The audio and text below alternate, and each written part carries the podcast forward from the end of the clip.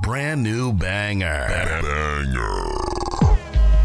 Pode falar, tapeando aquele podcast com o selo Notórios Péricles de qualidade. Passando aquela visãozinha monstra sobre o rap nacional. Chuva de Mac. Comandado pelos MCs que dominam a cena sem causada. Lucas Pinho, Rodolfo Capelas, irmão. Salve, família! Vocês estão bem? Tudo tranquilo? Tudo na paz? Sejam bem-vindos ao Pode Falar, aquele programa que continua em casa sobre o grande cenário do rap nacional e do R&B também. E quem tá comigo nessa é ele, meu mano Lucas Martins de Pinho. Salve, Pinhola! Salve, Rodela! Salve, rapaziada! Pode falar no ar novamente em casa, não poderia ser diferente. Então, se você puder, rapaziada, fique em casa, hein? É isso aí. E hoje vamos conversar com um convidado monstro que é MC, o mestre de cerimônias, né, Pinhola? exato, exato. Fundador e apresentador da Batalha da Aldeia e linha de frente da Aldeia Records. Nosso convidado é Bob 13. Salve, grande. Salve, salve, família! Firmeza total, mano. Obrigadão pelo convite aí, certo? De coração mesmo, vamos aí tá trocando uma ideia, um papo de mil grau com vocês, mano. Pode falar. é, mas só agradece. Nós, pô, valeu mesmo. E antes da gente bater um papo com o Bob, bora ouvir um trecho da música Flow Jaiminho, lançada em 2018. Bora aí, DJ. Aqui se faz na prática, armei a melhor tática. Teoricamente se fala, tamo gozando, fazendo uma sátira. Que caiam todas as máscaras de forma enigmática. Difícil é saber a verdade quando a ilusão tem sido a didática. Do lado mais sombrio, quem me conhece viu. Caminho repleto de inseto, cotive esperto e mantive o brilho. Cuidado com a letra do Bob, ele não brinca e só fala na lata. No rap trampando certinho e frio, calculista igual psicopata. Reflexo, sem nexo, que move geração a sexo.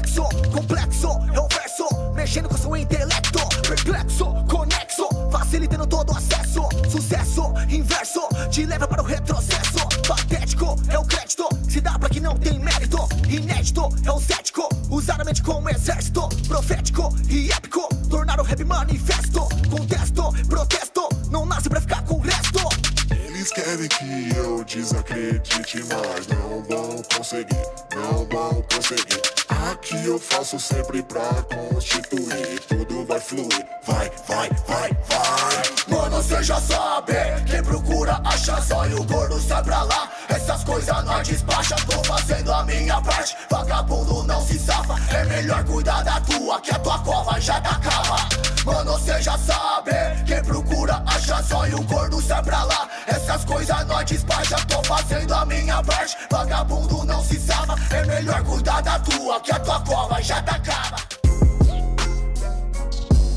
Som se chama Flow Jaiminho, está presente no disco O Frenético Mundo de Bob. Mas antes da gente trocar uma ideia sobre esse som, vamos começar falando sobre a situação que a gente tá vivendo. Como tá sendo a sua quarentena aí, Bob? Caraca, brother.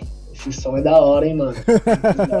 Muita história nesse som aí, velho. A gente curte também, a gente curte. Vamos, vamos, trocar uma ideia sobre ele depois. Sim. Então, família, cara, a quarentena tá sendo um desafio gigantesco, não só para mim, mas para todas as pessoas do mundo, né, cara? É uma nova adaptação, uma nova frequência de energia.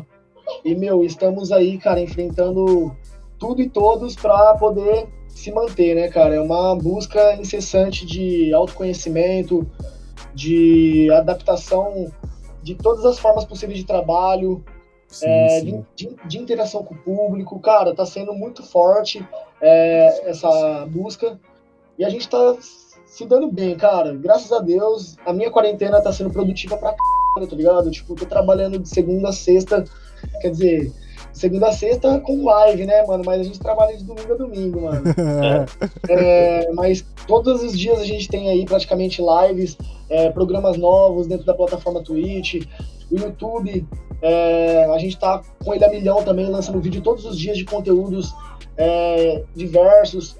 Estamos fazendo também a postagem das batalhas que a gente grava na Twitch ao vivo lá no YouTube. Então, tipo, por mais que tenham pontos negativos, a gente sempre tem que pensar pelo lado do, do positivo mesmo, tá ligado? Tá sendo bem, tá sendo boa. É, e acho que a Batalha da Aldeia se adaptou bem à quarentena, né? Cara, foi muito rápido, graças a Deus nós tivemos aí ajuda de pessoas fundamentais que trabalham na nossa equipe, que tem conhecimento amplo de live stream, é, que já deu a ideia pra gente de imediato pra gente fazer.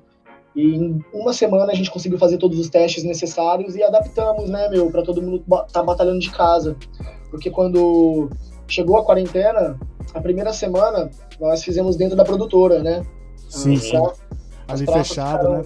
É, as praças estavam todas barradas, né? E a gente não fez na, na praça e convidamos os MCs para fazer dentro da casa, da produtora. Na primeira semana todo mundo adorou, porque não tinha ainda aquela restrição, né? De quantidade Sim. de pessoas e tal. Aí, aí quando saiu a informação da quantidade de pessoas que poderiam estar, o público já mudou totalmente a opinião e começaram a criticar as atitudes né, que a gente estava tomando, que era para realmente se cuidar e cuidar do próximo. E nós, como movimento cultural e como a gente trabalha muito com a saúde, velho, antes de tudo, cara, e com a imagem também do nosso movimento, com certeza a gente ia ter que se adaptar, mano. A gente não ia enfrentar é, os requisitos básicos de saúde. Não, cara, a gente foi lá, falou, meu, é isso. Todo mundo batalha de casa, ninguém vai para ninguém vai para batalha, ninguém vai para produtora, e a gente continua fazendo a batalha acontecer. Aí tivemos um pouco de limitação na questão da tecnologia, né? Que a internet de alguns é boa, de outros é ruim. Exato. E não dá para e não dá para fazer com câmera. Tá ligado? Por conta dessa limitação que o Brasil tem de qualidade de entrega de internet. Senão, senão a gente ia conseguir fazer com câmera todo mundo e vendo os MCs. Então a gente trabalha com as vozes dos MCs e com é, a imagem deles ali em foto e tamo, mano, eu e o Alvarenga aparece na webcam, porque é o que a gente consegue suportar. Porque os MCs eles não conseguem entregar uma internet de qualidade pra gente conseguir fazer essa conexão 100%. Mas, cara, tá sendo muito boa, velho, a recepção da galera. Por mais que perde aquela potência, né, do público, da energia, do enfrentamento, da, do olho no olho, daquela energia de tipo, mano, é muito foda, velho, ao vivo, tá ligado? É um espetáculo mesmo, um espetáculo mesmo que a gente tem feito aí nesses últimos tempos. A gente transformou a atmosfera da batalha em outra parada, diferente de tudo, mano. Então, tava sendo muito especial. E a gente começou 2020 a todo vapor. Tava para acontecer várias coisas legais pra gente esse ano, mas tudo tem um propósito, né, mano? Não, foi só uma pausa, né? Não é que vai parar esses planos, foi só uma pausa. Um... Com certeza, com certeza. Da saúde. Mas eu com imagino certeza. que deve fazer falta o seguro BO atrás. É. Muito. Falta, falta, faz muito falta. Eu gosto muito do, da, do calor humano, velho. Das, das pessoas gritando, velho. Ah, faz toda diferente dentro da batalha de MCs, né, mano? Faz toda a diferença, brother. Toda. Até porque a Batalha da Aldeia, é, a energia que o público transmitiu, tornaram isso possível para as pessoas se sentirem lá dentro da batalha. Então, é essa sensação que falta um pouco. Mas, cara, não desmerecendo todo o trabalho que tá sendo feito agora, até porque tá sendo maior resenha, tá ligado? Tá sendo muito da hora as batalhas de segunda-feira, que a gente tem feito à distância. Tá sendo uma comunhão, tá ligado? Uma parada de comunhão, é diferente, uhum. de, é diferente de competição, de disputa, daquele bagulho. Mano, tá todo mundo dando risada, mano. Os MCs eles mudaram um pouco o estilo de rima, eles estão rimando diferente um pouco, assim, porque não tem aquela parada mesmo, sabe, mano? Mas tá sendo muito bom pra tirar as pessoas da deprê, velho. Eu sinto isso, tá ligado? Que eu saio de lá com um sorriso de cara a cara e todo mundo em casa a mesma sensação, velho. Tá sendo essa energia, tá ligado? Então, eu acho que nesses momentos de dificuldades que a gente tá passando, as pessoas em casa elas têm que ter essa energia de alegria dentro das batalhas e não de uma competição para mostrar quem é melhor que alguém, tá ligado? Uhum. Nesse momento. Exato, Total. mano. Eu também penso assim, que, tipo, a gente, todo mundo tá vendo, tipo, tempos terríveis, né? Isso aí que tá acontecendo. Então tem uma batalha ali da aldeia toda segunda-feira pra dar aquela estressada, curtir a, a, ouvir a, a, rima dos MCs que a gente gosta. Isso, isso com certeza ajuda. É isso, guerreiro, você é louco. Bom, bora voltar um pouquinho no tempo agora, falar um pouco sobre o começo da caminhada, né? Você lembra qual foi o seu primeiro contato com o rap, o primeiro som do gênero, assim, que te marcou? Caraca, brother. Faz tempo, hein, mano? Faz tempo. Pô, eu sou de 1989. Então foi mais ou menos ali em 98, quando eu vi Gabriel Pensador, dentro do carro da minha coroa. Minha coroa costumava comprar CDs da Som Livre. E ela era fã de todos os artistas ali que bombavam na época, que tava sempre aparecendo ali. E o Gabriel Pensador, ele foi um cara que conseguiu trazer o rap pra mídia, né, velho? Muito cedo. Sem dúvida. Tá ligado, mano? Lá em 98, ele, tipo, ele já era fechado com gravadora, tava fazendo o trampo dele, e era um trampo diferente, velho. O Gabriel Pensador tinha outro rap, né, velho, naquela época. E, cara, eu lembro que eu ouvi Maresia, minha primeira música foi Maresia, tá ligado, brother? Tipo, depois, não muito depois, eu tava brincando né, na casa de um parceiro meu, quando era criança, e o cunhado dele, mais velho, colocou lá no, no som da casa o CD Sobrevivendo no Inferno, tá ligado, mano? É, o livro de história do rap nacional, né? Não tem É, que. velho, Não falta clássico. esse disco. E, cara, é, música lá, não sei, se eu não me engano, cara, número 2, cara, se eu não me engano, velho, era Diário de um Detento, tá ligado, brother? Se eu não me engano, velho, acho que eu posso estar enganado, mas era Diário de um Detento, brother. Foi a primeira vez que eu consegui entrar dentro de uma cena de filme por causa de uma música, tá ligado? De verdade, assim. Foi a música que eu falei, caraca, eu entendi como que era cadeia através daquele som. E eu era criança. E eu senti uma energia muito forte. Falei, caraca, mano, isso é rap, tá ligado? Bravo. Gabriel, Gabriel Pensador, ele misturava um pouco, assim, rap com algum, algum outros gêneros, então eu não conseguia identificar quando era criança. Mas eu fiquei um pouquinho mais velho e na hora que eu vi Racionais, aí eu falei, bom, rap, pode crer, tá ligado? Aí logo na sequência eu já conheci é, Facção Central, tá ligado, mano? Que já mostrou outra realidade também, que era, mano, do crime, tá ligado? Total crime, mano, de criança que é espancada pela mãe, que a mãe faz fazer dinheiro na rua. Então foi um choque muito grande pra mim no começo. Falei, caraca, o rap é isso, tá ligado, mano? Um bagulho total forte, tá ligado? Já peguei aquela energia. Eu falei, da hora. Gostei, tá ligado? Porque você, você fa- faz pensar. Então, uma criança, faz ela sair da caixinha. Pô, então logo no começo você já pegou dois extremos do rap, né? Já pega o Gabriel Pensador, que é uma coisa, já vai pro Racionais, que é outra coisa. Então você conseguiu pegar logo, logo na infância o amplo, assim, do rap, várias, Total, várias formas. total, total. Eu já conheci o rap de extremos a extremos. Aí, a minha adolescência, quando eu fui crescendo, fui muito influenciado pelo rock, tá ligado? Muito mesmo, cara. O rock é da minha época, eu tava no auge. E, cara, Nacional, Bob? cara, eu gostava de hardcore, eu gostava de talcore, tá ligado? Rock. é, gostava de um bagulho mais pesado, tá ligado? Eu sempre gostei de som pesado, mano. Por isso que, tipo, eu gosto muito de, de rap com rock, velho. O que eu mais me identificava na adolescência era rap com rock. Que era o quê? Rage Against the Machine, Sim, É, sim. Limp Bizkit, é, Linkin Park, sabe? Papa Roach. Todos esses grupos que eu tô falando tem rap com rock. Eram meus grupos pre- prediletos na adolescência, tá ligado? Aí depois eu comecei a gostar de Scream, de Hardcore, um bagulho mais pesado. Aí em, 2000, e- é, em 2008, é, já, tipo, me formei na escola, tava com 17 para 18 anos. Eu tive minha primeira banda, tá ligado? Uma banda de hardcore chamada Sistema Perfeito. A gente tinha umas ideias muito loucas, tá ligado? Era muito, era muito doido, mano. É, sistema perfeito, mano, era um socialismo adaptado ao capitalismo que criava um sistema único, assim, tipo, que dava pra todo mundo ser feliz ganhando dinheiro, tá ligado, mano? Ninguém ia perder cara de ninguém, todo mundo tava feliz, tá ligado, mano? Era uma briga ideológica, assim. Só que nós metia o pau na polícia, né, mano? Falava pra caralho de governo das músicas, era um bagulho pesadão mesmo, tá ligado? sim. Só que no- a ideologia do nome do grupo era meio doida, assim, velho. Então, era bem protesto. E, cara, a gente fez, já escrevia músicas próprias, tá ligado? Não era cover de nada. A gente já tinha parada, assim. Eu sempre gostei de escrever, mano, desde criança. Na escola tinha livros de poesia dos alunos, mano. Na quarta série eu já tava fazendo poesia. E é um bagulho bem, assim, controverso, mano, da minha história. É que eu ganhei a redação de. a melhor redação do ProErd, tá ligado?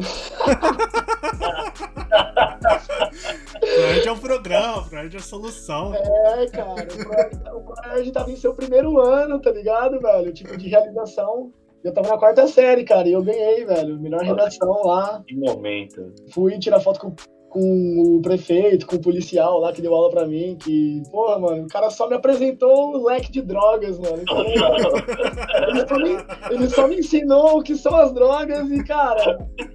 O cara levou foto de morto pra mim, velho, na quarta série. Levou várias fotos de morto. Eu acho que tava no primeiro ano, não tava com as, as regras ainda definidas. Os caras meteu o louco, levou foto de morto pra nós, cara. Foi muito louco, mano. Na minha Mas época já não cara- tinha foto de morto, não. Então, no meu teve, foi o primeiro ano, tá ligado? Depois eu acho que eles pararam de mostrar foto de morto pras crianças, É, né? deve ter adaptado ali, né? É, era o primeiro Total. ano, era um teste. Mas, pô, sempre. Então, essa parada de escrever sempre teve comigo, tá ligado? Sempre me preencheu de alguma forma, velho. Sempre me fez bem escrever, desabafar. É uma forma de livrar um pouco a carga de problemas e também plantar o que você quer para sua vida, sabe? Tipo, eu tenho até medo das coisas que eu escrevo nas músicas, às vezes tem por isso que não é medo, mas um cuidado. Você tem que ter assim um cuidado, um respeito por tudo aquilo que você escreve, porque é um, é uma condensação de energia que, velho, você vai plantar tudo ali no seu futuro. E uma vez eu fiz uma música falando de enquadro, cara. Eu não cheguei a lançar ela, mas eu coloquei tanta energia naquela música que eu fui levei um maior enquadro da minha vida e eu falei, mano, nunca mais vou brisar em coisas negativas nas músicas, mano. Tipo. Palavra tem poder, né, mano? A palavra tem poder, total, velho. Porque quando você conta uma história dentro de uma música, dá um trabalho, você tem que imaginar uma cena. Quando Total. você, quer, quando você quer contar a história numa letra. Então eu entrei realmente numa cena que em menos de dois, três meses aconteceu um bagulho muito louco, tá ligado? Se fosse aqui em São Paulo, eu ia ter levado tiro, mano. Sorte que era no interior, o interior é mais tranquilo. Caramba. É, foi um bagulho louco, mano. Aí eu falei, cara, nunca mais vou escrever coisas que eu sei que pode me dar ruim no futuro. Então, velho, eu sempre busco plantar prosperidade, mano, nas letras, mano, passar umas ideias. Hoje em dia eu tô fazendo mais sons alternativos, tá ligado, mano? A gente tem que se adaptar um pouco ao mercado sem perder a essência, tá ligado? A gente tem que fazer músicas é, diferentes que possam ficar ouvíveis a geral, tá ligado, mano? Então eu consigo fazer um bagulho sem perder minha essência que a galera vai gostar. Eu fui muito criticado pelo meu estilo, sou criticado até hoje um pouco, pela minha pegada, que eu trago uma pegada mais pesada do rock. A galera às vezes não entende a bagagem. E, cara, é único, tá ligado? Eu não consigo me comparar a ninguém e comparar ninguém a mim, tá ligado, velho? Eu gosto de ser autêntico nessa parte. Então, eu acho que por isso mesmo que é bem complicado, velho. É, quando você tem um estilo próprio, mano, as pessoas te julgam, tá ligado, mano? Por isso. Então, ultimamente, eu tenho feito de sons diferentes que o povo falou, "C****, mano, Bob mudou um pouco, né, velho? Tô gostando desse amadurecimento e tal. Por quê? Porque é o som que tem agradado mais. Eu sei o que vai agradar as pessoas e eu sei o que me agrada, entendeu? Exato. Então eu faço o que me agrada, busco agradar mais pessoas possíveis hoje em dia. Então, para fazer um trabalho de qualidade hoje, é isso. Essa é a minha concepção musical no momento da minha vida. Tá bem diferente do disco que eu lancei há alguns anos atrás, bem diferente, tá ligado? Mas é isso.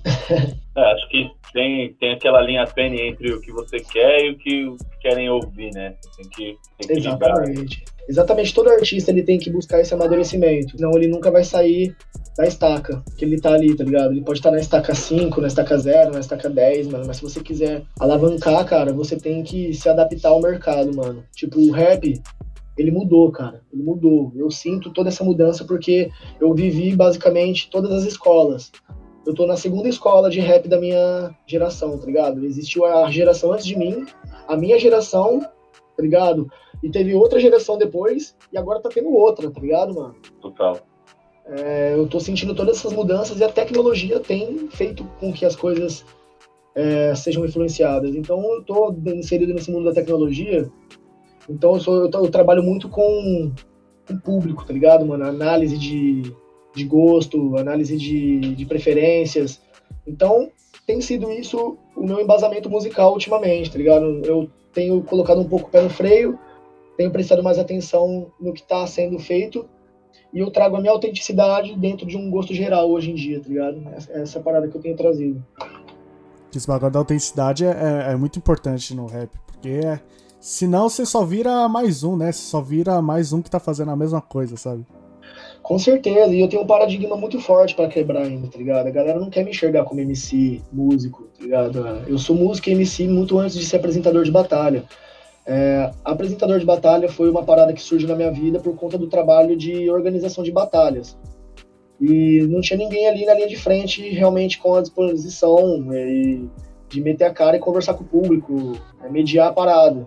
Então eu sempre tive ali de peito aberto, mano, e cara, eu desenvolvi técnicas ali que eu observei bastante apresentadores, pessoas que me inspiraram, mano, pra criar a minha própria identidade também dentro das batalhas. E foi o que mais explodiu, tá ligado? Que já alia toda a energia que a batalha me transmite, que eu faço umas caras muito loucas lá, mano, que tipo, é energia, tá ligado, mano? Que a galera sabe que um bagulho é real e tem muita gente que critica também, fala, ah, é forçado, mas não é, brother, não é, cara, é muito louco, ladrão. Como que os caras fazem aquilo, tá ligado? É um esporte muito foda, é um esporte mental que você fica surpreso a cada dia que passa. E a gente tem um programa semanal flashback, a gente vê a evolução das batalhas, cara, como que eram as, as rimas lá no começo da BDA e como que são as rimas hoje, o nível que o freestyle brasileiro chegou, tá ligado? Então é isso. E cada vez mais eu, eu transformei a atmosfera da BDA numa parada de espetáculo, tá ligado? Que é diferente, mano, de uma batalha capela, diferente de uma batalha ali que tá com, é, com, outra, com outro tipo de, de interação com o público. Então a gente sempre faz a parada não só para as pessoas que estão ali, mas para as pessoas que estão em casa. Então eu, eu tento trazer energia para chegar nas casas das pessoas através das caixas de som, tá ligado, mano? Da, da captação ali, velho. Essa foi a, a parada que eu pensei que ia ser o diferencial. falei, mano, eu vou, mano, explorar o máximo das pessoas que estão aqui para fazer com que as pessoas que estão em casa se sintam dentro da batalha. Então, quando a batalha, cara, as pessoas não estão muito legais, acontece, mano, dia chuvoso, é outra vibe. Cara, a gente tá ali, mano, dando 200, 300, 400% de energia pra fazer a galera animar, tá ligado, mano? Então, tem dia que é fácil, mano. Tem dia que você sai com um sorrisão ali, velho. Hoje foi de boa, velho. Foi muito da hora. Mas tem dia que você sai ali carregado. Você fala, mano, hoje foi difícil, mano. Mas depois você vê o produto final, tá ligado? Como que chega a entrega pras pessoas e fala, não, missão cumprida, tá ligado, mano? Exato. Então, é, esse foi, esse foi meu papel dentro da Batalha da Aldeia esse tempo todo de evoluir essa apresentação. E foi isso que mais me trouxe coisas boas, tá ligado, mano? De reconhecimento, num modo geral. Porque, cara, você coloca lá 99% dos vídeos, eu tô lá, tá ligado, mano? Sim, sim. É, então criou essa linkagem de imagem, como se a Batalha da Aldeia, mano, é, e o Bob 13 fossem uma coisa só, mano. Mas não é, tá ligado, mano? Não é, velho. E é muito difícil separar isso, velho, dentro da cabeça das pessoas. Então, as pessoas sempre vão me enxergar como apresentador antes de ser MC hoje em dia. Então, eu tenho que trabalhar muito bem, tá ligado? Nessa questão de imagem musical, hoje mais do que nunca, do que antes. Porque antes eu lançava muito mais músicas, tá ligado? A batalha tava crescendo, mas as músicas estavam, tipo, alcançando um povo que eu já alcançava em um povo novo. Então era legal. Mas hoje as pessoas assistem muito mais batalhas para depois digerir minhas músicas entendeu? Então é um uhum. processo bem complicado que, cara, não existe fórmula do sucesso, tá ligado? Eu não pretendo também, tipo, nossa, cara, eu quero ser o melhor MC musical do Brasil. Não, cara, eu quero só desabafar, entendeu, mano? E que as pessoas respeitem o meu, o meu, meu espaço, tá ligado? Só isso. É isso, mano. Fazer um trabalho bem feito. Mas, ô Bob, desculpa te interromper, mano. Pode falar, mano. Ixi, eu tô falando pra é. Você acha que. Mas você acha que tipo, tem uma galera que vai ouvir seu som depois de ver as batalhas? Falar, tipo, ah, deixa eu ver esse Bob 13 aqui. E daí. Sim, cara, graças a Deus, velho. As pessoas. Tem pessoas curiosas que buscam saber mais sobre artistas, tá ligado? E hoje mesmo postaram a intro do meu disco, que é o Frenético Mundo de Bob, que fala basicamente tudo que eu vivia em 2018, tá ligado? Carregar o mundo nas costas e ser 100% em tudo, tá ligado, mano? E é um bagulho muito doido, mano. As pessoas vão buscar, tá ligado? E, tipo, é isso, mano. As pessoas ouvem, mano. E eu tô lançando bastante som com os meninos da batalha, velho. E isso tem feito uma linkagem muito boa, sabe? A gente ali, a gente se transformou numa família bem forte mesmo. E fica mais fácil das pessoas digerir isso hoje em dia, tá ligado? Bem mais fácil. Bota fé, da hora. Bom, falar agora do Frenético Mundo de Bob, em junho de 2018, saiu, né, o disco, com 11 faixas. Quanto tempo que demorou aí da ideia inicial até o disco sair? Caraca, brother.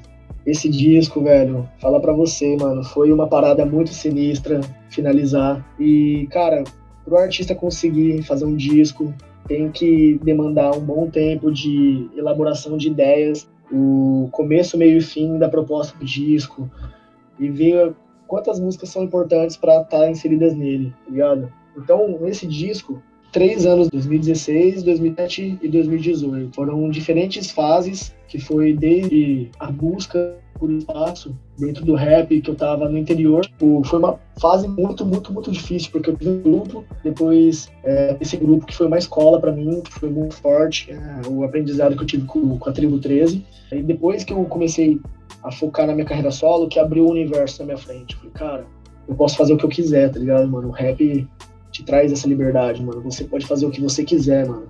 Ainda mais em carreira solo, né? Tipo, é. a minha ideia eu posso realmente fazer o que eu quiser no solo. Sim, cara. É uma liberdade tão grande que você fala, cara, o grupo é uma escola porque você aprende a desfazer do ego compartilhar ideias que sejam em comunhão. É uma experiência de equipe, é um bagulho muito foda que todo MC eu acho que tem que ter. Antes de ser solo, tem que ter um grupo para aprender com o próximo, aprender consigo e estar tá mais forte para quando tiver solo. Essa Principalmente essa, esse negócio do ego, né? A gente vê muito Exatamente. Um ego. Exatamente. Exatamente. Aí, cara, a partir do momento que eu tive esse contato com o universo em minha frente, que eu falei, cara, solo, demorou. Cara, eu fui fazer o que eu mais gostava, tá ligado? E você percebe que o frenético mundo de Bob, ele tem de tudo. Ele tem R&B, ele tem, tem reggae. Tem reggae, é isso que eu ia falar. Ele tem uma parada mais hardcore. Ele tem uma parada mais trap. Cara, tem de tudo, mano. Foi tudo que eu pude explorar do mundo musical desde o do surgimento do Bob até então, tá ligado? E, cara, foi muito foda a transição que eu tive na minha vida. Foi algo muito rápido. Tipo, 2015 eu conheci minha esposa, a gente namorou. Um pouco tempo de namoro, a gente, cara, tava pensando em grandes planos. E foi quando eu tive a oportunidade de vir para São Paulo, Barueri, Zona Oeste. Cara, a gente casou, foi algo muito forte também, que a mudança, né, a adaptação do interior, você sair de uma cidade de 60 mil habitantes e ir para uma cidade metropolitana ali do lado da capital, cara, é uma parada muito forte para quem tá acostumado com a calmaria, com é, a boêmia de você tá, tá ligado? A boemia de você tá no interior. E foi um frenético, foi algo frenético, tá ligado? Essa mudança foi o que deu o nome ao disco, tá ligado? O frenético mundo de Bob, porque é, para quem chegava no trabalho em 3 minutos a 5 minutos de moto, de carro, tá ligado? Tem que pegar ônibus todos os dias, tem que pegar trem, demorar uma hora e meia, duas horas para chegar no trabalho e voltar. E, cara, sem grana, porque tinha acabado de casar, e a festa, tipo, tinha demandado um orçamento que ia segurar um pouco no começo do casamento sabe, foi muito forte, mano, as mudanças. E eu não tinha amigo no começo, tá ligado? Quando eu vim para São Paulo, era só eu, minha esposa e meu cunhado que me ajudava bastante, velho. Era meu amigo ali, foi meu primeiro amigo. E eu tinha uma rede de amigos no interior que eram uns 30 moleque doido, que é a minha família, os urubus. Salve os urubus aí, mano. E, cara, muito aprendizado em comunhão, tá ligado? Por isso que a Batalha da Aldeia veio de uma experiência de vida minha tá ligado? Que eu soube lidar, mano, com as pessoas que estão ao meu redor, mano. Eu sempre fui rodeado de pessoas, tá ligado? Então nasceu. Nascimento do disco ali, velho, a Batalha da Aldeia já existia, tá ligado? A ideia do disco mesmo nasceu quando a Batalha da Aldeia começou a ser instaurada, assim, em São Paulo, aqui na Zona Oeste, tá ligado? Em Barueri. Aí eu decidi fazer o disco, tá ligado? Porque eu já tinha um projeto de uma mixtape, de uma EP, mas não, vou fazer um disco. E aí, cara, que foi quando eu conheci o Chioque. Chioque foi uma pessoa muito importante para esse disco sair, tá ligado, mano? A gente fez uma amizade, cara, muito importante, tanto para a Batalha da Aldeia quanto para a carreira dele, que deu uma visibilidade para ambos, é, musicalmente falando, que ele foi nosso primeiro produtor assim musical, tá ligado? E depois disso ele começou a trabalhar forte com o Kant, hoje aí os caras estão batendo milhões juntos, cara. Um salve aí pro Chioque, satisfação, mano. Nós troca ideia aí de vez em quando.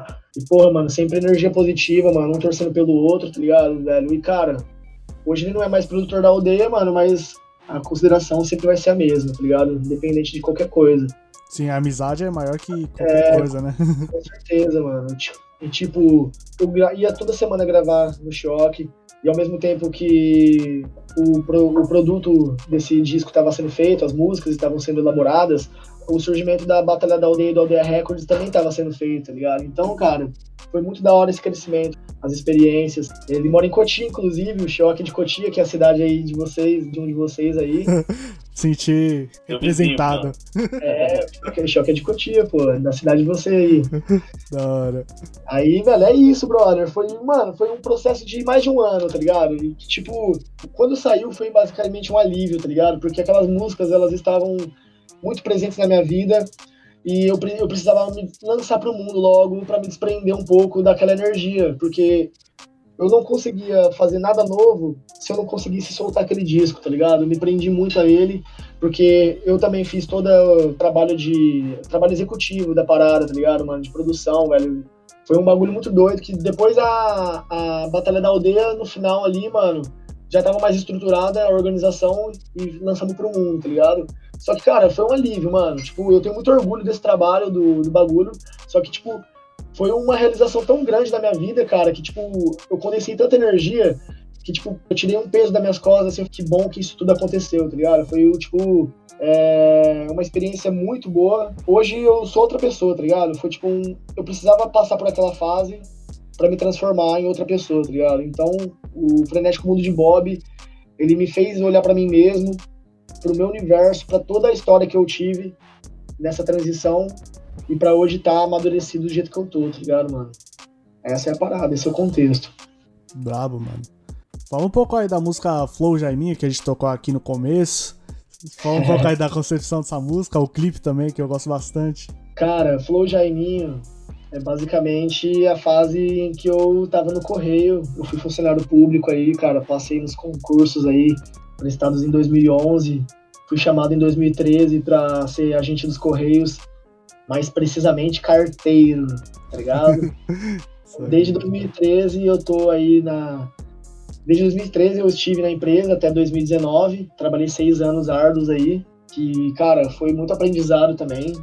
É muito difícil você ter uma vida é, regrada, uma vida monótona.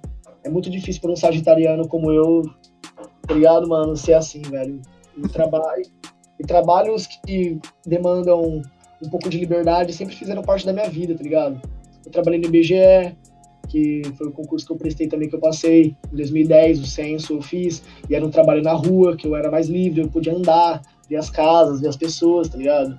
É, depois eu passei no concurso da prefeitura de Tupã, no setor da saúde, eu fui agente comunitário de saúde, eu tava na rua também, entrando na casa das pessoas, é, fazendo vistoria do, dos quintais e focos de dengue. Então eu sempre tava na rua, eu sempre tive esse tipo de trabalho, tá ligado? E depois eu passei no concurso dos Correios, mano, que eu era carteiro, tá ligado, mano?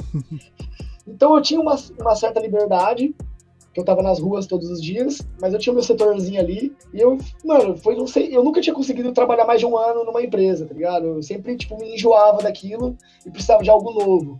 Então esse trabalho foi o trabalho que eu mais trabalhei é, focado na mesmo, no mesmo lugar, tá ligado? Então fiquei seis anos ali, consegui comprar meu carro, velho, tipo, foi uma conquista muito grande na minha vida. É, consegui, mano, me manter, eu morei sozinho, no começo, com amigos meus, pagava minhas contas, sempre fui, tipo, consegui minha independência, assim, de certa forma, tá ligado? Através dos Correios. E foi quando eu me casei e consegui a transferência para São Paulo, tá ligado, mano? Uhum. E aí eu consegui a transferência para São Paulo, continuei trabalhando aqui, e aqui era outra vida, mano. Aqui era um bagulho mais pegado, tá ligado? Mais pegado ainda. E era a pé. No interior eu andava de bicicletinha, tá ligado? Eu tinha a minha companheira, minha bicicletinha. Bem Jaiminho mesmo. É, Jaiminho, cara. Bem Jaiminho. A bicicletinha ali. É que quero evitar a fadiga. Aqui em São Paulo era mais a pé, tá ligado, mano? Era mais a pé. Assim. Eu me sentia mais um burro de carga, tá ligado, mano? Eu já, tipo, ficava, porra, vai ficar carregando peso nas costas, mano. Aí eu já falava, cara, não gosto, mano. Aí eu consegui pegar a motinha bem cedo. Me dediquei pegar a motinha aqui em São Paulo. E tava de boa, de boa trabalhando de motinha, tava tranquilo. Aí eu peguei transferência pra Barueri, mano. Aí o bagulho aqui foi onde que o chicote estralou, mano. Aqui o chicote estralou literalmente. Foi onde eu entendi toda a maldade dos carteiros, tá ligado? Aqueles, os carteiros eram tudo vagabundo, mano. Cara, eu pegava a unidade, que era tudo unidade top de linha, que era unidade de referência, então eles seguiam todas as regras do correio. Era muito árduo o trabalho, assim, de responsabilidade, era um bagulho assim.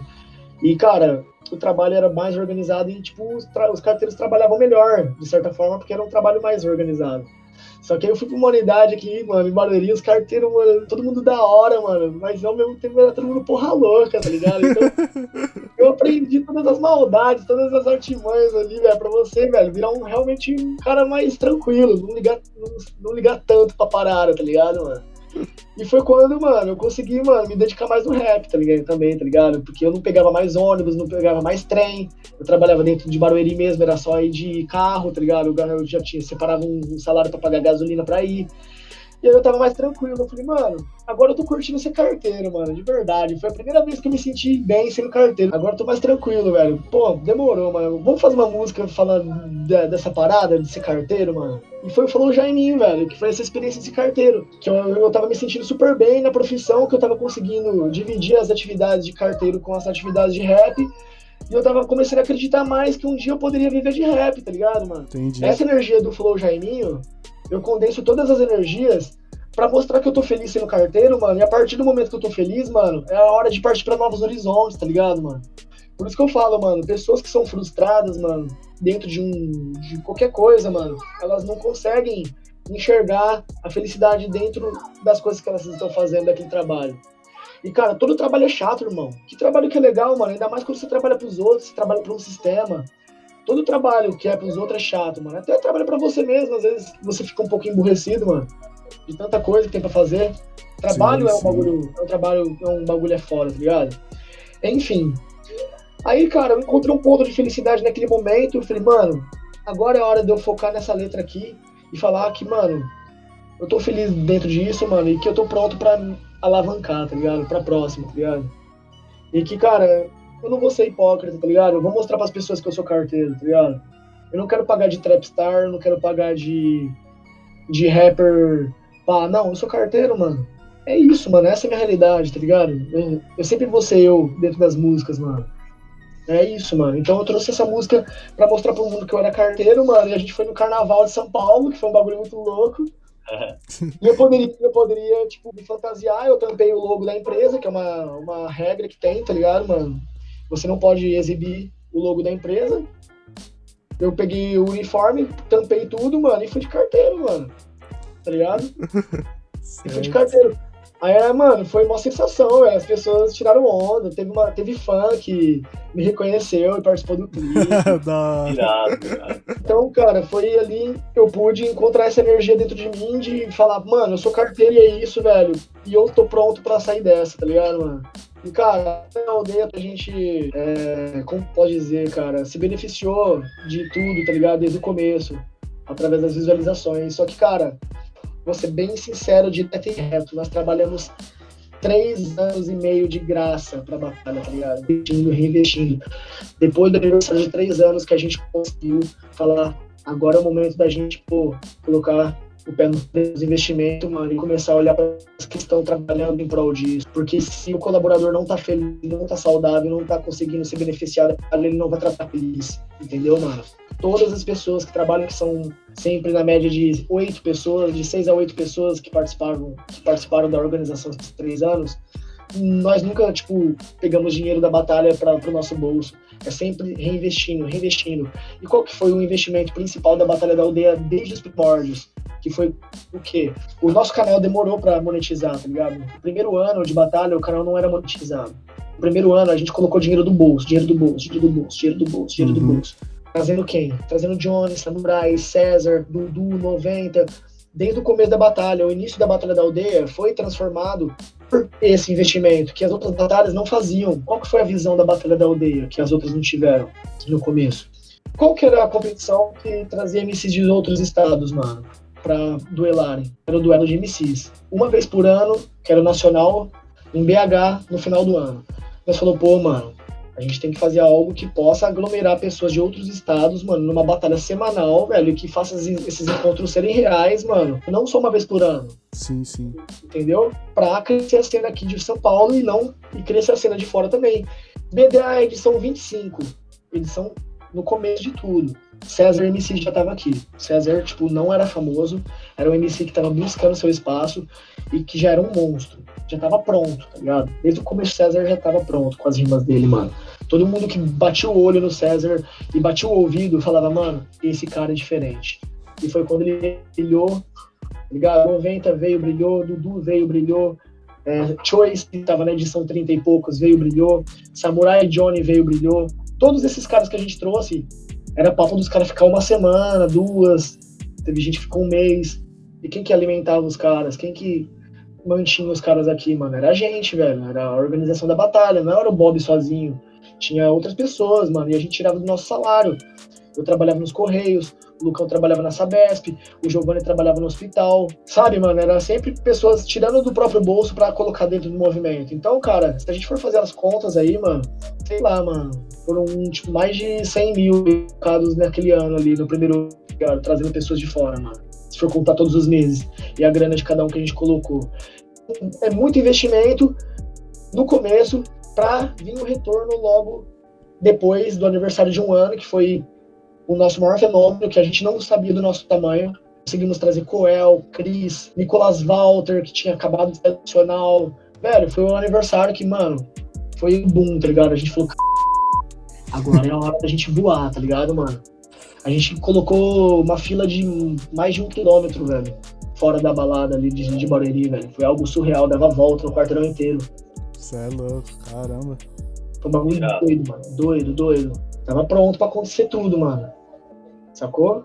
Você falou que você trampou nos Correios até o ano passado, é isso? 2019, cara. Trabalhei até 2019 nos Correios. Entendi. Daí agora, tipo, o rap tá conseguindo pagar a sua vida toda, então. Cara, graças a Deus, irmão. Eu não vou falar que eu tô vivendo do rap, eu tô sobrevivendo do rap. Tá num outro patamar, tá ligado? Um dia chega lá, né? Tem aos poucos. É, tipo, sem deixar falta nada na mesa. Sempre fui uma pessoa pé no chão. Eu sou ambicioso, mano. Eu tenho umas ambições que coisas de qualquer pessoa sonhadora, tá ligado, mano? Ah, mas tem que ser, né?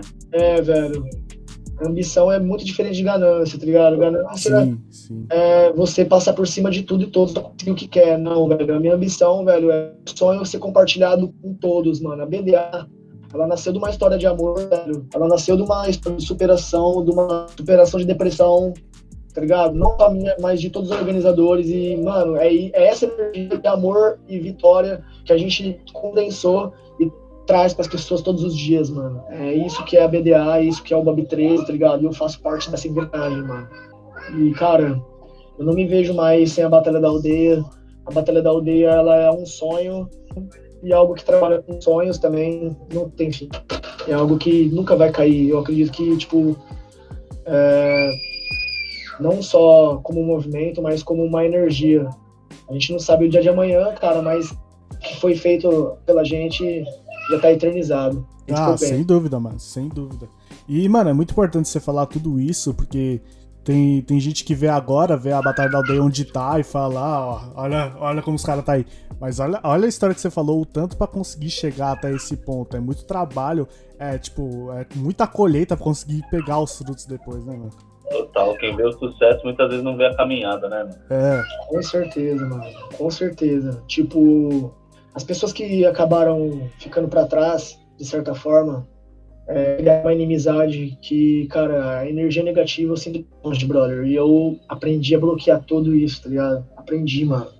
Eu só quero os de bem do meu lado, mano. E as pessoas que desejam meu mal, eu desejo bem também. Então, tem pessoas que vivem me criticando, é, vivem postando coisas na internet a respeito da minha pessoa, tá ligado? E quando mexe comigo, velho, eu tenho uma energia muito forte, irmão. Eu sou filho de algum, tá ligado, mano? Batalhador, tá ligado? Trabalha com ferro, mano. Ferro é, é o que move. A gente abre caminho, mexe comigo, tá ligado? É muito difícil, cara, você lidar com esse tipo de energia que são os haters, tá ligado, mano? Eu tive que me proteger espiritualmente. Eu tive que proteger é, com as pessoas que estão ao meu redor. E, cara, é incrível. Quando você emana esse tipo de energia, quem é falso, quem não quer seu bem, vai caindo um por um. E a Batalha da Aldeia, com o tempo, foi mostrando isso, tá ligado? Ficou quem tinha que ficar, mano. E tá surgindo a cada dia novos talentos, novas pessoas. E é isso, brother. É, é, tudo é feito à base de, de, relações, mano. Então nem sempre é só alegria da família. Então o público com briga idiota, o público inventa briga. Temos pessoas que fazem mídia negativa, que trabalham com esse tipo de coisa, é, que perseguem os artistas dentro do rap para fazer historinha, para filmar. Então é muito difícil você com a perseguição. Mas depois quando você cria uma barreira psicológica e você tem uma família forte do seu lado, nada te derruba, tá ligado? E a minha família, pessoas importantíssimas que estão do meu lado me segurando, não cair. E eles são minha fortaleza, eu sou a fortaleza deles, tá ligado? Então, velho, aquilo ali me fez chorar, tá ligado? E, cara, foi uma conversa com o Lucão, tá ligado? Que eu tive. Já era, mano. Segue em frente, mano. Segue em frente, tá ligado? É, tem que ter uma polêmicazinha, né, que ter um... ah, tá certo, pô. É isso, você sabe que tudo que faz sucesso, tudo que dá certo, vai ter gente de olho gordo, vai ter gente querendo derrubar. Mas é isso. Se... Tipo, a gente acompanha sabe que o bagulho é, é muito verdadeiro. Não tem mais. É, cara, poucas ideias. E é isso, família. cara, eu preciso falar sobre a edição 180 da BDA, que foi uma edição bem marcante esse ano, né? Deus do céu. em um dia extremamente chuvoso, nomes gigantes ah. apareceram para batalhar Orochi, Xamã, Chris, Kinush. Deu aí muita coisa boa e muita coisa ruim ao mesmo tempo. Queria que você falasse um pouco desse dia aí, cara. Foi um pico de estresse gigantesco. Que se, o PK, Bud, Pop e Orochi disseram. internet, primeiramente, falando que queriam colar na aldeia numa edição normal. E uma edição normal, edição aberta para o público, numa praça, Sim. gratuitamente disponível. E nós, de antemão, não queríamos fazer. Mas o público Brasil inteiro, cara, nossa senhora, começou a moer, moer, moer nós nas ideias. Encheu um saco um pouco ali. Aí, cara, caímos na pressão. 30 directs por dia. Nossa, nossa senhora, velho. Nós caímos na pressão do público da internet. Nós nunca mais vida, na vida cara. Algo que era para ser elaborado, produzido em três meses, foi feito em duas semanas, cara. Tinha mais de 5 mil pessoas na chuva. E foram mais de 6 horas de chuva. Imagina você ficar 3 a 6 horas na chuva, esperando a batalha começar e a batalha não começa nunca, porque não dá para ligar os equipamentos. As tendas não conseguiram ser montadas, porque era 3 horas da tarde já tinha gente lá na praça. O equipamento, por causa da chuva, atrasou um pouco a estrutura da tenda. A tempestade que aconteceu dia foi algo fora do normal, um bagulho bem cabuloso, assim. Imagina cinco pessoas encostadas em você ao seu redor, te apertando, você passando calor, teve grade que desbarrancou e as caíram em cima das outras. Cara, muita coisa ruim aconteceu aquele dia e, mano, ninguém, graças a Deus, ninguém saiu gravemente. É, foi um caos. Caos, caos, caos. Porque a gente não trabalha profissionalmente, velho. Nós fizemos uma edição comum com artistas gigantescos e os fãs com certeza iam querer colar. Agora você imagina se não chove, ia dar 10 mil pessoas lá, mano, o dobro. Imagina o caos que ia ser. Uma praça totalmente aberta, segurança, É. né? Mano, é muita coisa. Essa edição aí, a gente fez aos 45 do segundo tempo, a gente fez a parada acontecer. As, as rimas aconteceram, tudo aconteceu, só que eu tava cansada, tava todo mundo muito cansado, o equipamento de som, metade ligou, metade não ligou, as pessoas não conseguiam ouvir as rimas. Então, mano, foi muito ruim, tá ligado, velho? No final das contas. Mas a gente fez, tá ligado? Eu não me orgulho, ninguém da equipe se orgulha desse dia, nós temos trauma, e sabemos que nunca mais a gente vai fazer nada desse porte, desse tamanho, com nomes desse tamanho, Dessa forma, né? sem realmente fazer uma estrutura, tá ligado, É. mano? E a, e a gente não contatou a prefeitura, a gente fez é, avisando de última hora, nós não conseguimos a liberação dos equipamentos necessários e fizemos. E isso daí comprometeu também a nossa relação com o poder público, tá ligado? O poder público já ficou com o pé atrás com a gente e, e a gente deu uma, uma queimada com eles. Eles nunca deram muita coisa pra gente, tá ligado? Nunca foi, nossa, isso dá uma super ajuda, mas a gente tem uma relação boa com eles até. Mas agora, tipo, cara, tamo aí, cara, na quarentena, nós temos novos projetos, muita coisa boa para acontecer. A gente sabe o que a gente tem que fazer. Nós temos uma equipe maravilhosa trabalhando. Depois do aniversário de 18, de 3 anos, que foi em, em outubro, em- que foi em 2019, é, novas pessoas entraram para a equipe, sabe, mano? A gente tem pessoas que realmente estão reformulando e revolucionando a forma da Batalha da Aldeia existir como um todo, tá, mano? Que aquele aniversário de três anos foi, mano, pra mostrar realmente o porquê que a gente tá aqui, tá ligado? Pra fazer diferença de vez mesmo. Foi gigante, meu, foi gigante. Foi quando todos todos pararam pra prestar atenção na gente, falar: o que, que esses caras estão fazendo? O rap tá chegando nesse tamanho? O que, que as batalhas de rua, aquelas rodinhas em frente à estação, aquelas rodinhas de praça, aquilo que é marginalizado tá fazendo? Então, é um novo patamar que a gente conseguiu alcançar, graças a um trabalho profissional aí que a gente fez uma fusão de, de ideias com a Future MMA, que ajudou nós pra caramba. O Jorge Oliveira foi uma pessoa que, cara, foi um irmãozão, um paizão pra nós nessa questão toda, dessa, dessa objetividade de execução do evento, junto com o Diogo, junto com o Filipinho, mano. Tá ligado? Foi muito foda. E a nossa equipe da Batalha da Aldeia se juntou com a equipe do Future e fizemos essa festa, cara. E hoje nós trabalhamos juntos em vários e vários projetos, não só a Batalha da Aldeia e o Future, mas a Batalha da Aldeia com o Jorge e com esse pessoal do Future, trabalhando com a gente hoje, tá ligado, mano? Cara, somos aí uma família muito forte, com grandes nomes aí, cara, que a gente tá conseguindo alcançar, tá ligado? E a gente tem novos objetivos aí, cara. novos objetivos gigantescos. Inclusive o Fabri também está fazendo parte da nossa equipe hoje. Ele é nosso assessor de imprensa, você entra em contato com ele aí. O Fabri é a nossa família também, pô, que veio junto com o Jorge aí, nessa nova era da Batalha da Aldeia. Mil toneladas de responsa nas costas. Insistindo em fazer rap nesse país de bosta. Se por acaso der errado, me aposta. Meu chapas não é problema pra quem veio da roça. Já tô acostumado com patifaria. Minha terra reina meritocracia. Lugar conquistado me privilegia. É o teste pra ver o quão sujo eu seria. Isso só me fez se arriscar. Aplicando disciplina em cada ato, em cada show. Se eu sei o que eu tenho que enfrentar. Onde o leão, minotauro, labirinto, sei que estou. Mais fácil aceitar em ser um Zé Bovim. Aguentar desaforo em troca de din. Vendendo meu tempo, patrão que sorri. Tudo a se prostituir. Sistema falho, falido, ataco cognitivo, arrebato intuitivo. Não sei se vivo ou sobreviver, fácil causar atrito. Sujar o que já está limpo, romper o início do ciclo, o fim de tudo já tá escrito. Querem mudar o meu ser, o que eu sei é que jamais serão. Eles pensam que eu vou me corromper. Se essa é um game, eu vou zerar então. Na luta diária, é sem necessidade usar mão de escada. Com tudo, com nada. Observe quem tá do seu lado na estrada. Na luta diária, é sem necessidade usar mão de escada. Com tudo, tá do seu lado.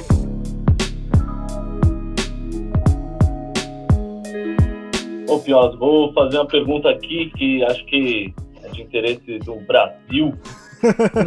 Interesse de todo o público brasileiro. Qual foi a maior rivalidade, ou é a maior rivalidade de batalha aqui no Brasil? Se é Johnny e Orochi. Se eu acho que é a maior rivalidade que já existiu entre as batalhas do Brasil, É. É, cara, em questão de números e hype, e, cara, eu acho que é, cara. Eu tenho que, eu tenho que afirmar. e da aldeia é Cante e Salvador? Cara, entre eles não, né?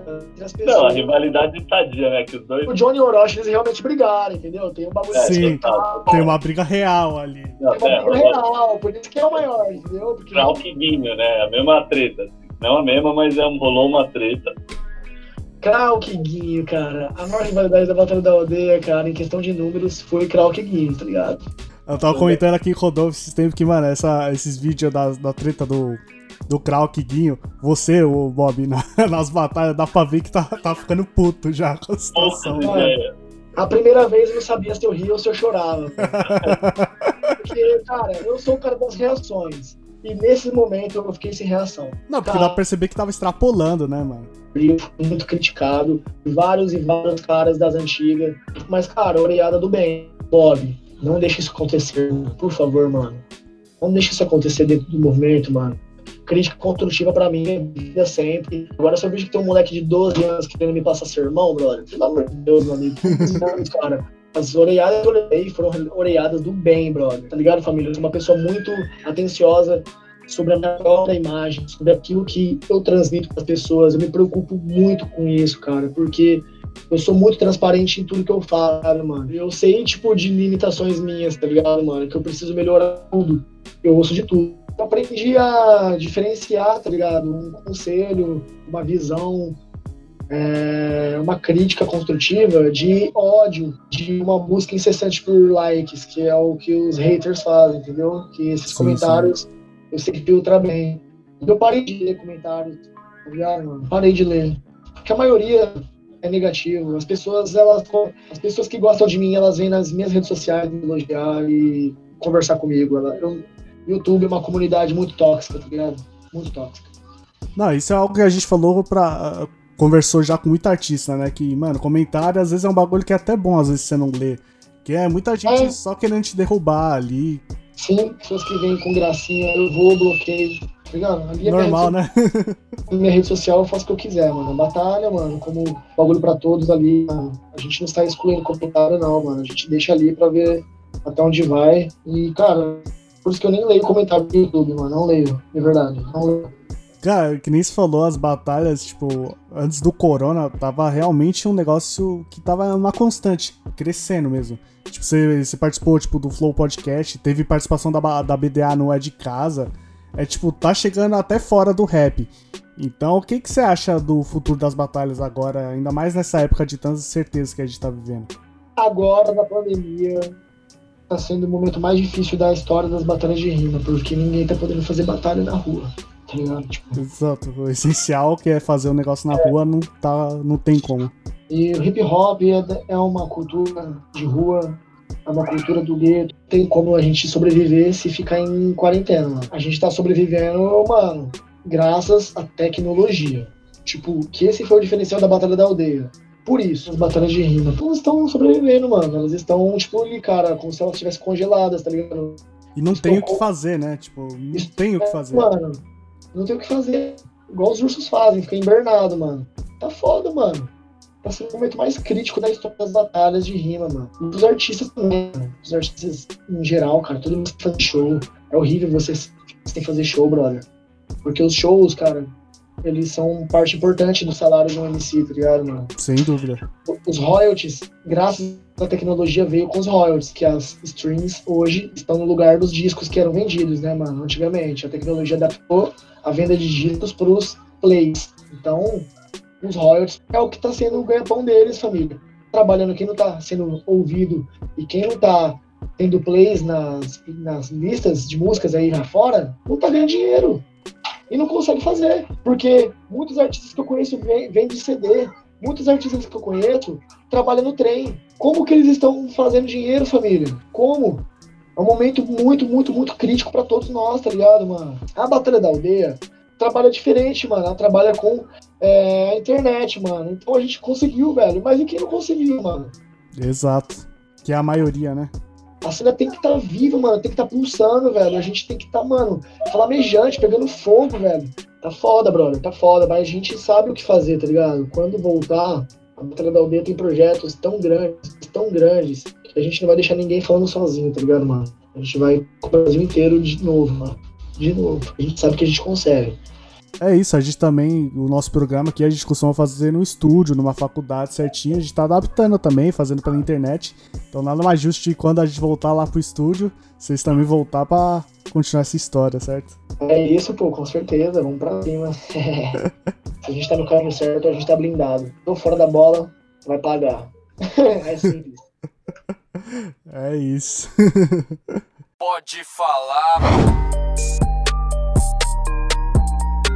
E é isso, pessoal, tá acabando mais um Pode Falar. O roteiro, a produção e a montagem são do meu mano Lucas Martins de Pinho. Os trabalhos técnicos dessa vez são meu e do Pinhola. Mas de qualquer forma, deixar aquele salve pro Mica, pro Alziro e pro Léo da Rádio FAP. Tamo juntos. E eu sou Rodelas MC. Grande Ronaldo MC. Palmeiras. E agradecer ao nosso parceiro Bob 13 por ter aceitado participar do nosso programa. A gente é eternamente grato por esse papo, mano. Foi muito legal. Você tem algum recado final aí pra dar pro pessoal? Ele é de verdade. Recado aí é só agradecer mesmo por toda, por toda a interação aí que vocês tiveram comigo hoje, pela preocupação, né, de estar fazendo um trabalho em prol do movimento hip hop. Obrigado mesmo, mano, por vocês fazerem parte disso tudo, velho, que é esse universo que a gente vive. E, cara, é maravilhoso, velho. A gente vem aprendendo cada dia mais com as pessoas, com os artistas, com o público, o que é o rap em si, tá ligado? Que a gente vem quebrando barreiras a cada dia. E os podcasts falando de rap, vocês estão fazendo um trabalho maravilhoso, levando isso pra pessoas, mano. Só agradece mesmo, velho. Vocês são foda, mano, de verdade. Tamo junto. agradece, né? Tamo junto, velho. Satisfação em mim. É isso, família. Tamo junto. Não deixa de ouvir as outras edições. Semana que vem tem mais. Tamo junto, pessoal. Até a próxima. É, vamos. Trutão, eu avisei. Se não aguento o trap game, nem aperto o play. Esses caras crescem lomba no que conquistei. Mas a vitória é coletivo que nos tornam reis Quem diria que as batalhas sairiam dessa manga de ser vista como base para um futuro incerto. Os moleque de quebrada que rimava até por nada Enche o bolso de vitória, disciplina e papo reto. Um dia disseram que era impossível Fiz diferente e tornei improvável. Peguei essa cena e elevei o nível. Hoje vê minha família, um sucesso inotável os bicos se mordem, os cria se envolvem, tomamos de assalto. Sem porta revólver, repite, socorre, domina nos palcos. Chega, chega. É só o Zid, uma pesada da tribo que incendeia e cê batalha. Cê batalha. É só o Zid, uma pesada da tribo que incendeia e cê batalha. Cê batalha. É só o Zid, uma pesada da tribo que incendeia e cê batalha. Cê batalha. Pode falar, veio na bola de meia pelos de fé, Lucas Pinho e Rodolfo Capelas.